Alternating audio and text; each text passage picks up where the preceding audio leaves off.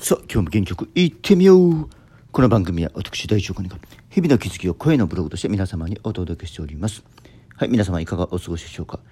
私は今、ウェブ文章の書き方を勉強しているところです。なぜなら、ブログや音声配信に役立つからです。ウェブ文章の書き方を勉強すれば、どのように文章を書けばよいか学べるし、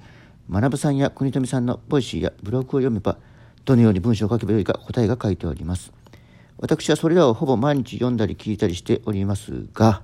初期はそれでも良いのですが、人と同じことをやっていれば、実績のある方のブログや音声配信に集中して、個人の発信は埋もれてしまうと感じております。学さんや国富さんのブログを見れば、正解が分かりやすく書いていますからね。それを見れば簡単に分かりますから。